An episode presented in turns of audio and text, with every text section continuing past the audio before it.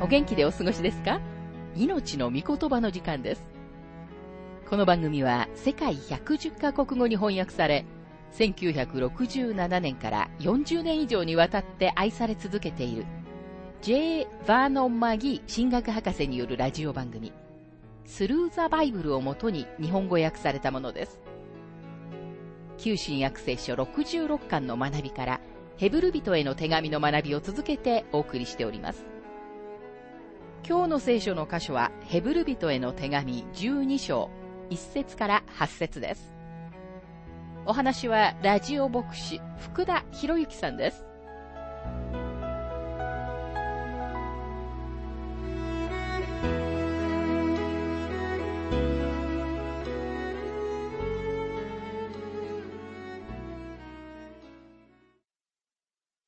ヘブル人への手紙12章の学びをしていますが、1節から2節こういうわけで、このように多くの証人たちが雲のように私たちを取り巻いているのですから、私たちも一切の重荷とまとわりつく罪とを捨てて、私たちの前に置かれている競争を忍耐をもって走り続けようではありませんか。信仰の創始者であり、完成者であるイエスから目を離さないでいなさい。イエスはご自分の前に置かれた喜びのゆえに、恥ずかしめをものともせずに、十字架を忍び、神の御座の右に着座されました。パウロも第一コリント人への手紙において、信仰生活を陸上競技に例えています。第一コリント人への手紙9章の24節競技場で走る人たちは皆走っても賞を受けるのはただ一人だということを知っているでしょう。ですからあなた方も賞を受けられるように走りなさい。同じく第一コリント人への手紙9章の26節ですから私は決勝点がどこかわからないような走り方はしていません。空を打つような検討もしてはいません。クリスチャン生活の中には、それ自体は悪いことではないけれども、クリスチャンは余計な重荷を持ち歩くべきではないということが多くあります。なぜなら、そのような重荷を持っていたなら、競争に勝つことができないからです。ここには、まとわりつく罪と書かれていますが、この罪には、英語では定冠詞がついており、特定の罪を表しています。では特定の罪とはどんな罪なのでしょうか？ここで再び私たちは、この章の始まりにあった、こういうわけで、という接続詞によって、前の章に戻らなければなりません。前の章での大きな罪は何だったのでしょうか？それは不信仰でした。不信仰こそがここで指摘されている罪であり、不信仰のようにあなたを引き止める罪は他にはありません。それはちょうど米俵を肩に担ぎ、空っぽの俵の中に両足を突っ込んでいながら競争を走ろうとしているようなものです。そんなことでは決して競争を走ることはできないし、クリスチャン生活を生きることもできません。不信仰は私たちの多くの歩みを引き止めるものです。ヘブル人への手紙に戻りますが、12章の3節あなた方は罪人たちのこのような反抗を忍ばれた方のことを考えなさい。それはあなた方の心が元気を失い、疲れ果ててしまわないためです。困難は通常、忍耐と耐久力を生み出します。ヘブル人の信者たちは、ものすごい儀式と大きな宮を持つ宗教から出てきました。紀元70年に破壊された時でさえも完成していなかったヘロデの神殿はとても美しく、実際に畏敬の念を起こさせるものでした。同時に草原な儀式がその神殿に伴っていました。この宗教は始まりには神様に与えられたものだったのに、ヘブル人への書簡が書かれた頃には大敗し、堕落してしまいました。しかし今はこの信者たちはそのすべてを放棄していました。彼らはもはやこのすべての宗教儀式をすることはありませんでした。彼らは今、キリストである主のことを考えるようになっており、主がすべてのものとなったからです。彼らにとって主が宮でした。また主が儀式でした。主がキリスト教であり、主がそのすべてでした。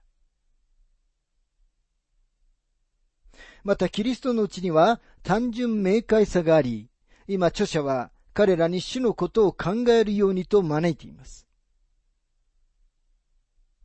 彼らは主が地上におられた時に何を耐えられたか、そして主がどのように忍耐を学ばれたかを知るべきなのです。主は地上におられた時も神様であられたし、今でも神様であられますが、主の人間性を示していたこの書簡の始まりの部分で、主はこの地上でとても多くのことを学ばれたと書かれていました。神様が私たちと同じ人間の形を取られ、私たちと共に苦しまれたことによってしか学べないことを、主は肉体にあって学ばれたのです。主は忍ばれ、忍耐を学ばれました。またここには、それはあなた方の心が元気を失い、疲れ果ててしまわないためですと書かれています。精霊がキリストのことをあなたに現実のものとしてくださる場所である神様の御言葉の近くにとどまらない限り、あなたは元気を失い、クリスチャン生活に疲れ果ててしまうのです。今日とても多くのがっかりしたクリスチャンがいるのはそのためだと思います。もしあなたが神様の御言葉のところに行き、イエス・キリストに近づくなら、あなたは励まされるのです。そうすればこの地上での人生に疲れてしまうことはありません。私たちはこれまでになく一番素晴らしい時代に生きているのです。ヘブル人への手紙12章の4節あなた方はまだ罪と戦って血を流すまで抵抗したことがありません。これはこの時にはまだ宮が破壊されていなかったことを示しています。これから来ようとしていたローマ帝国は、まだこれらの信者たちに突然現れてはいませんでした。あなた方はまだ血を流すまで抵抗したことがありませんと書かれている通りです。つまり著者は彼らに次のように語っているのです。あなた方はとても辛い時を過ごしています。あなた方には問題も困難もありますが、あなた方の弱さ、疲れ、よろめき、失敗、つまずき、そして落胆を治す唯一の治療法は、主のことを考えることです。ですから、キリストのことを考えなさい。ムーディ聖書学校の音楽教師であり、音楽評論家であったヘレン・ H・ レンメルは、あなたの目をイエス様にという素晴らしい賛美歌を作りました。そこにはこのように歌われています。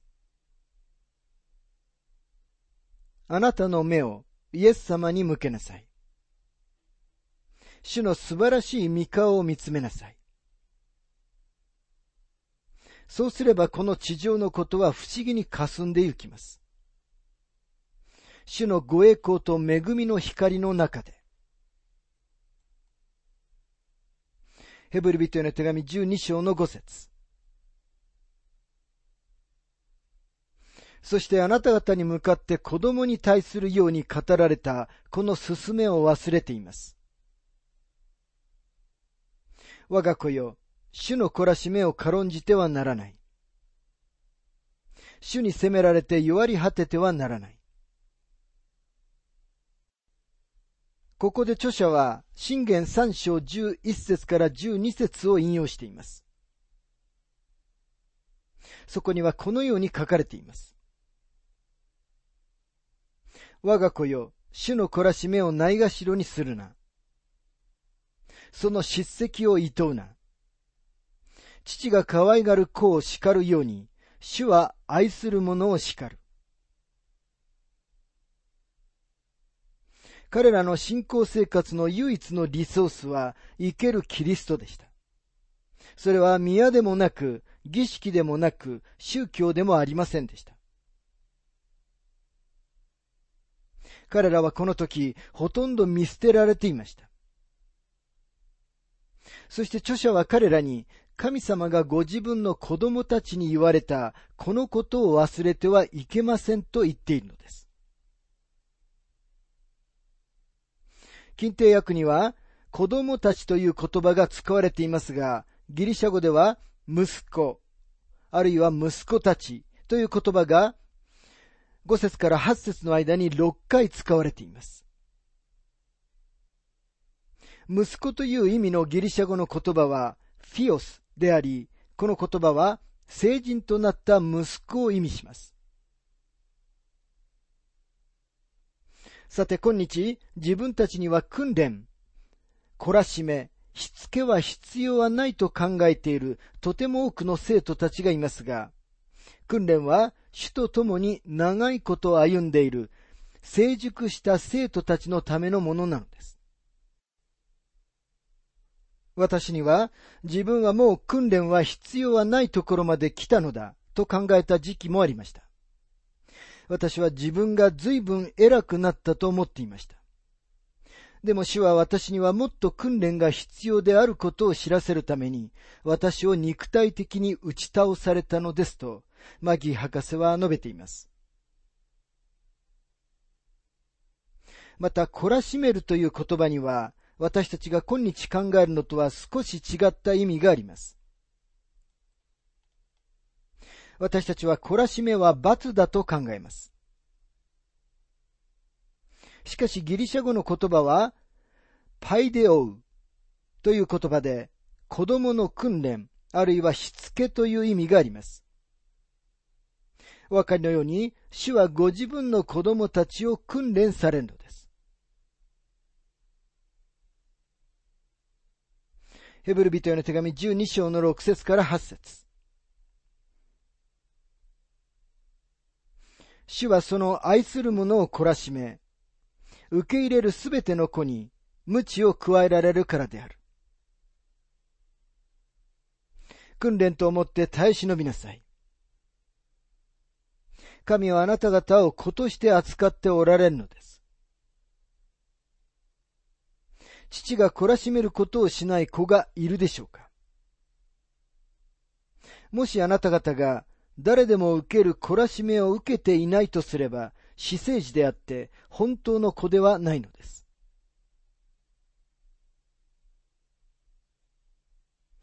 時々ある質問が出てきます。それはとても適切な質問で、なぜ正しいものが苦しむのかという質問です。マギ博士はご自分の経験を次のように述べています。病気のために家でほとんどの時床についていた約1ヶ月の間、私には勉強する時間がとても十分にありました。主が私に自分自身の経験を通して示してくださったことをあなたにもお分かちしたいと思います。神様の子供たちは確かに苦しむということを自明の理と認めてみましょう。聖書はこのことについて議論していません。聖書はただ、それが真実であると言っているだけなのです。詩編34編の19節には、正しい者の悩みは多い。しかし主はそのすべてから彼を救い出されると書かれています。また、呼ぶ記には次のようにも書かれています。呼ぶ記五章の七節人は生まれると苦しみに遭う。火花が上に飛ぶように。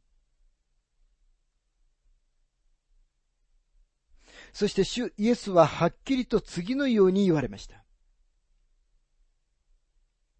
ヨハネ16章の33節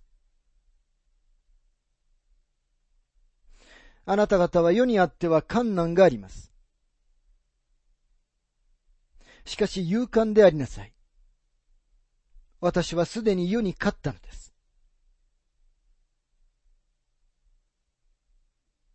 そしてパウロでさえも次のように言っています。第二手も手三章の十二節確かにキリストイエスにあって経験に生きようと願う者は皆迫害を受けます。なぜ神様の民は苦しむのでしょうか？この質問にはぴったりした答えはありません。聖書のどの一つの説もこれには答えていません。聖書を読み通して神様の子供たちがなぜ苦しまなければならないのかその理由を7つ挙げたいと思います。私たちが神様の子供として、そして神様の成熟した息子としても苦しむ理由の第一は、私たち自身の愚かさと罪のためです。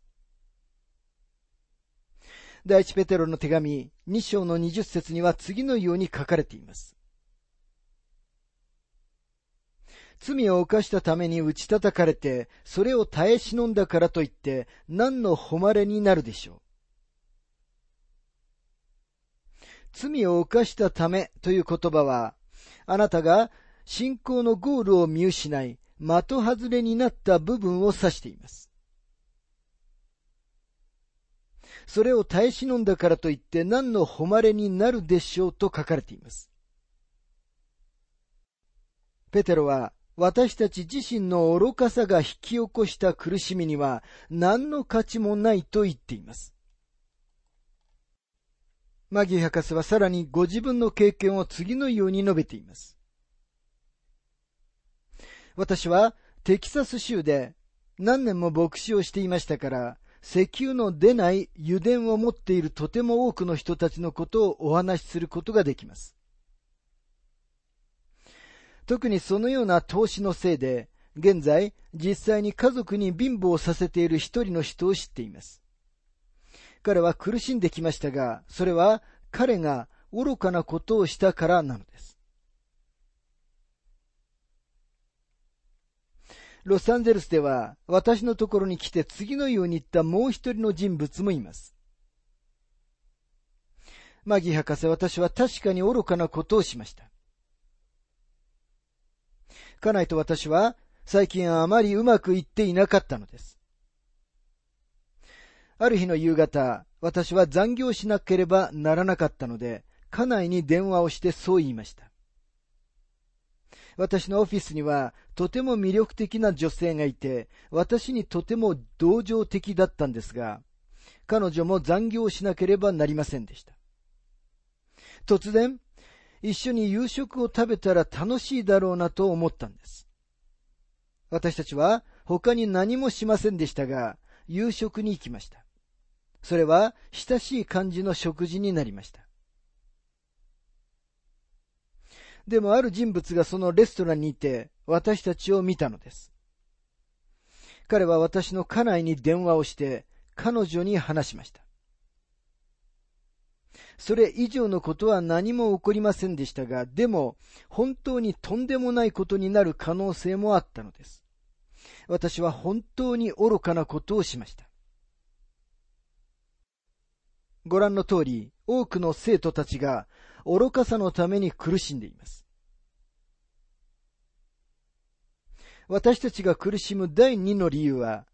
真理と義のために立場を明確にするためです。もしあなたが真理と義のために立場を明確にするならば、苦しむことは確実です。何人の人たちがそのことを証言することができるでしょうか？ペテロは言います。第一ペテロ3章の14節いや、たとえ義のために苦しむことがあるにしても、それは幸いなことです。彼らの脅かしを恐れたり、それによって心を動揺させたりしてはいけません。多くの人たちは、あえて神様のために立場を明確にして、そのために苦しんできました。でもこのことに関して私たちは愚かで誤った考え方をしている可能性もあります。ある人が私のところにやってきて、彼が働いている職場では、すべての人が自分の敵だと言いました。なぜなら自分は神様のために立ち上がったからだというのです。同じ会社の職員であるもう一人のクリスチャンの男性は、この人が勤務時間中でさえも、すべての人に抗議をしようとするのだと言いました。彼は人々が忙しく働いている間に人々に証しをしようとして全くのところ自分自身を厄介者にしていたのです。お分かりのように彼は本当は自分が真理と義のために立ち上がったから苦しんでいたのではなかったのです。さて、三つ目の理由は、私たちは自分の生活の中の罪のために苦しみます。パウロは言います。第一コリント人への手紙11章の31節しかしもし私たちが自分を裁くなら裁かれることはありません。でももし私たちが神様の子供であるのに自分たちの生活の中の罪を取り扱うことを拒否するのなら神様がその罪を取り扱われます。神様が私たちを裁かれるのです。私たちが苦しむ第4の理由は自分たちの過去の罪です。ガラテヤ人への手紙6章の7節には、思い違いをしてはいけません。神は侮られるような方ではありません。人は種をまけば、その刈り取りもすることになりますと書かれています。私がテネシー州のナッシュビルで牧師をしていた時、一度酔っ払いから悔い改めた偉大な伝道者であるメル・トロッターを呼んで一連の集会を開きました。集会の後のとある晩、私たちはみんなでキャンディーランドと呼ばれる場所に行きました。私たちはみんな大きなコップでソーダやモルトを頼みましたが、彼一人小さなコップで炭酸水を飲んでいました。他の人たちがそのことで彼をからかい始めると、彼は次のように言いました。主が私に新しい心をくださったとき、主は新しい胃袋はくださらなかったんですよ。酒が彼の意をダメにして、彼はまだそのために苦しんでいたのでした。